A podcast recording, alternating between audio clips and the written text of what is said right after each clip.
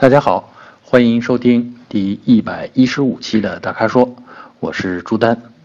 呃，咱们还是从选车开始呗。呃，先回答从小车开始啊。我们的粉丝，呃，经典手缝方向盘皮哦，这个 ID 好复杂啊。呃，他想问十万之内啊，有没有一款比较省油省心的车啊？他提到呢。呃，最近关注的荣威三六零啊，那在广告里说的呢是百公里的油耗能低到四升，说一箱油可以跑上千公里啊。呃，那么他问问这个靠不靠谱啊？另外这个这个可靠性怎么样啊？对油品的要求怎么样啊？说有没有同价位的比较省油省心的车？想问问我们。呃，首先呢，我觉得呃。荣威三六零这个车啊，小型车，呃，上汽的产品啊，本身质量还是挺靠谱的。但是我认为啊，这个百公里，呃，四升油一箱油跑上千公里，这个是噱头啊。因为日常使用当中，咱们大家谁都不可能拿一个常规动力的这样的一个呃小排量发动机啊，大概是应该是一点五升左右吧，啊，它能上。因为日常使用嘛，大家总要经历这个啊加速啊、刹车呀、城里拥堵的路况啊。那我认为呢，像这个车如果手动挡，那么油耗在六升到七升之间，这就是比较合理的了啊。所以呢，我是觉得，哎，别被这个噱头误导。另外呢，他觉得呢，想还想问我们有没有其他的可以呃推荐的车。嗯，我觉得符合他这个要求的，我脑子里反映出来的有个车型，啊，东风日产的。阳光啊，呃，基本上呢也是这个，如果手动挡的话啊，这个一点五升的这个排量，那它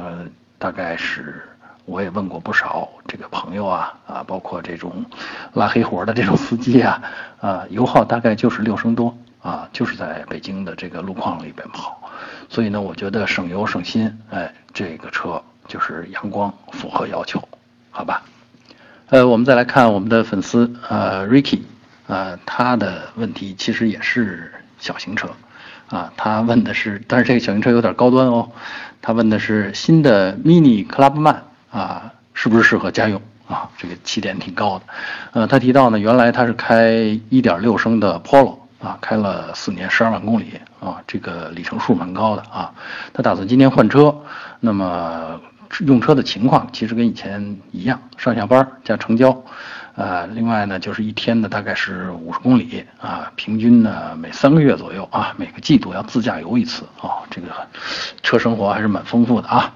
呃，现在看中的是 mini 的 Clubman 啊，但是有点担心它的噪音和避震啊，就是减震比较硬。他提到偶尔会带妈妈出去啊，所以呢希望老人家坐的舒服一点。啊，另外呢，他也提到说去试驾过这个车，不过试驾的时间太短，感受不出来。而他的驾驶风格呢又是比较猛，啊，所以呢，想问问我们，哎，这个这个车行不行？因为如果不行呢，他要不然就选宝马三系了啊，呃，但是也曾经考过跟考虑过跟三系类似的 C 级，奔驰 C 级，但是又觉得 C 级的这个中控台，哎，不太欣赏啊。我觉得吧，是这样。就是现在的这个 mini 啊，已经比呃前些年就是上几代的那个 mini 啊，已经调软了不少悬挂啊。呃，另外呢，这个车身也变大了啊，包括这个 Clubman 这款车型啊，你看那现在它应该算是，我觉得算是有六个门吧，因为每尾部的那个门是对开型的，所以实用性还是蛮高的。而且 Clubman 的这个空间内部绝不比 Polo 小。当然，这款车肯定还是一款，就即便它现在调的比较软，我觉得它仍然是比 Polo 的悬挂要硬。所以呢，这个呃，不要对它的期这个舒适性期待的太多啊。不过呢，这个驾驶风格上面呢，就是怎么说呢？那悬挂这个硬朗一点，其实能够支持到这种比较生猛的这种驾驶风格。啊，那至于带老人，要想让老人舒适一点，那那你开车就小心一点呗，对吧？嗯，我觉得要个性的话，其实也没有同类的小车，呃，就像 mini 这样的更更更有个性了。所以呢，这个还是个不错的选择啊，只是可以再试驾一下，看看这个最终，哎，你比如说试驾的时候刻意的过一过减速坎儿啊，看看最终这个悬挂你能不能接受？如果接受，那就一切 OK 了。接下来呢，咱们再换到大一点的车上，还是说选车啊？我们的粉丝老幺啊，他在问，呃，雷克萨斯 RX 啊，宝马 X5 啊，奔驰 GLE 啊，该怎么选？他提到了是这个老爸要退休了，想换辆 SUV 啊，原来开的呢是酷威啊。就是道奇的酷威2.4，那那应该是个七座的类似 MPV 车型的 SUV 啊。当时觉得呢，空间什么的都可以，哎，就是动力不太给力啊，上山呐什么的，超车呀都费劲。另外小毛病有点多，所以呢，他想在换这辆车的时候，换这辆 SUV 的时候，能不能把那些毛病就一次解决掉呢？啊，另外这个车的主要用途就是在城里开啊，接送一下孙女儿，偶尔进城去玩玩。目前看了雷克萨斯 RX。宝马 X5，还有刚才说的奔驰 GLE，觉得奔驰的车型有点老了，哎，就是内饰还行，但是这个车型有点老啊。宝马呢又觉得，哎，配置有点低，呃，RX 呢，这个要是追配置的话，哎，这个价格也挺高的，所以有点拿不定主意啊。另外他还想问我们，这个 RX 是买混动好还是汽油版的好？哎，答案马上有，是这样，这个 RX 呢，可巧我。上个月就曾经试驾过，而且呢还做了一个导购的一个视频。当时呢我们也是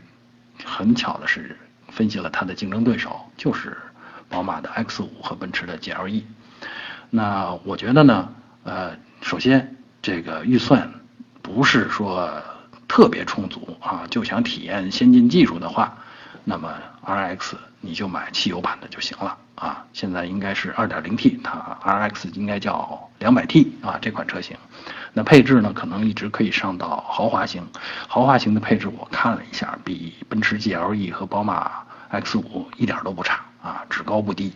啊，那价格呢可能是六十多万啊，那六十多万你去买 X5 或者 GLE 的话，那只能买个入门啊，像可能都不一定能做到啊，所以呢，我觉得，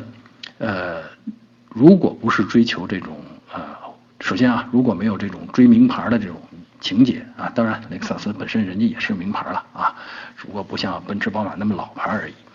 啊。如果没有这种名牌情节，如果不是刻意的要去征服不同的这个路况啊，就是我觉得 RX 足以，而且 RX 比另位老将，呃，比另外另外两位老将来说啊，整个的设计啊更时尚。啊，这个质感啊，就是内饰的这个精致程度也更高啊，开起来用起来的满足感很高，而且比那两位更强的是它的舒适性一定会好啊，所以呢，我觉得比较靠谱的选择就是选 RX 200T 的高配。嗯，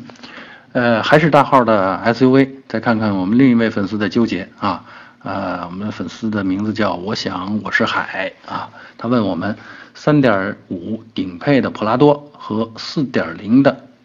兰德酷路泽怎么选择啊？这有一点背景啊，因为呢，他纠结的是一汽丰田的三点五顶配普拉多和进口到中国市场的所谓大贸手续的这个啊，或者叫平行进口车这种手续的中东版一五款四点零啊高配呃兰德酷路泽啊。呃，他特地提到了，他还纠结了一下这种不同配置，他选的这个是带有后桥差速锁的这个版本，啊，然后这两者的价位呢差别不大，都在六十万左右啊。那他纠结的呢就是，如果选普拉多呢，那显然配置比较全面，啊，该有的都有了，而且呢可以做在 4S 店做保养，哎，这个比较放心。呃，如果选兰德酷路泽呢？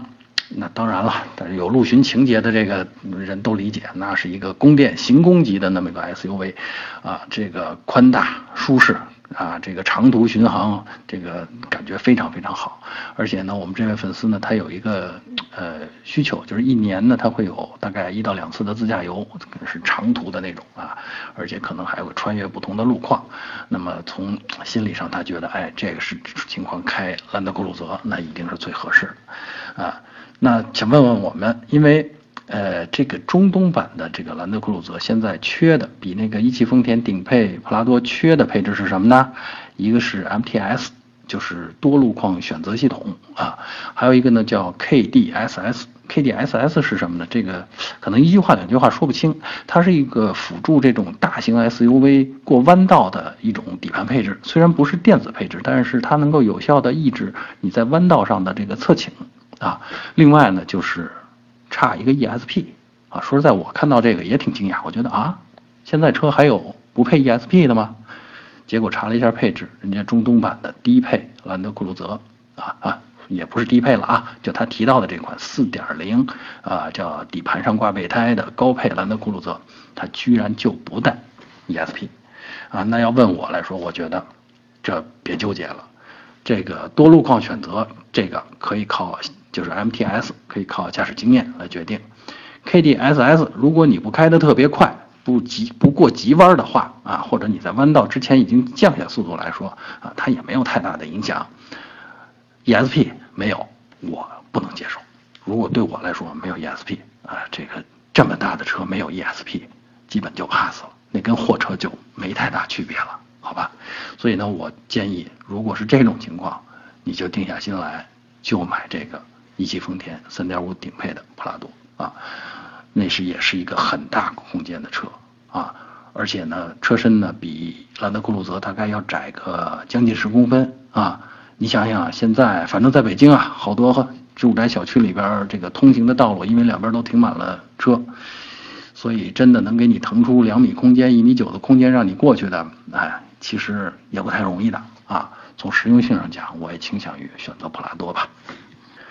啊，最后我们来说一下用车的话题吧。啊，我们的粉丝 CEO 啊在问，什么是操控？啊，这话有点儿这个问题有点大。但是我仔细看了看他的描述，他是这么说的：他说本人有辆一三款的奥迪 A4L，上高速感觉方向盘很难把控，每次车道保持行驶时稍微修正一点方向都觉得幅度太大，啊，驾驶中要不停的在那修正方向，啊，而且坐在副驾驶的人感觉也很明显，啊，朋友开了他这个车以后说很难开，非常累，啊，他想问我们这是为什么？啊，说实话，我是看到你这个问题以后，我觉得这问题我必须解答。啊，首先我要告诉你，这不是操控，这跟操控没什么关系，这是你这辆车的四轮定位出了问题。具体一点说，就是前轮的前束啊，这个尺寸肯定是已经跑了啊。所以呢，你最需要做的就是把车开到这个保养店啊，不一定是 4S 店了啊，到那儿去做一次四轮定位啊。四轮定位做好了，车的前束调正了，两个前轮的前束调正了。车本身有一种自动保持直行的能力，不会像你现在要不停的用手去修正方向盘，那样开车当然累，